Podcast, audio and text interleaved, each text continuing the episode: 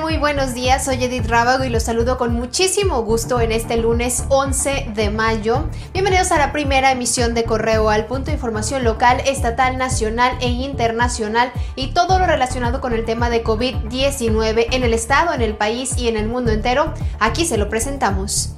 Dos jóvenes de 25 y 19 años fallecieron tras chocar contra un vehículo en la colonia Morelos, en San Francisco del Rincón. El accidente ocurrió poco después de la una de la madrugada, cuando los jóvenes viajaban a bordo de una motocicleta y chocaron contra un auto en la calle Nuevo León.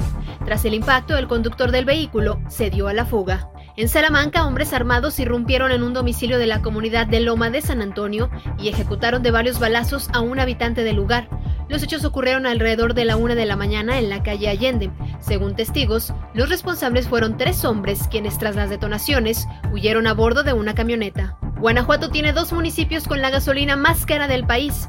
De acuerdo a lo informado en la conferencia matutina del presidente Andrés Manuel López Obrador, en los municipios de Comonfort y Purísima del Rincón, la gasolina premium se oferta en 19.59 pesos, solo 40 centavos menos el precio de Hermosillo, Sonora, donde la gasolina se vende en 19.99 pesos y es considerada la más cara del país. Las empresas Electra y Coppel decidieron acatar las medidas establecidas ante la emergencia sanitaria y cerraron sus tiendas, pese a que por medio de una carta los directivos expusieron que no estaban de acuerdo.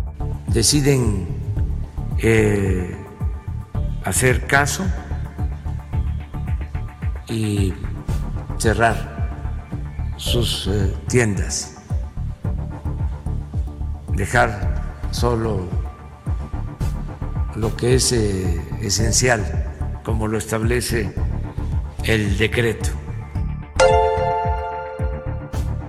Enfermo de coronavirus murió en el penal federal de Puente Grande Moisés Escamilla May, líder del grupo delictivo Los Zetas, quien estaba preso por decapitar a 12 personas en Cancún.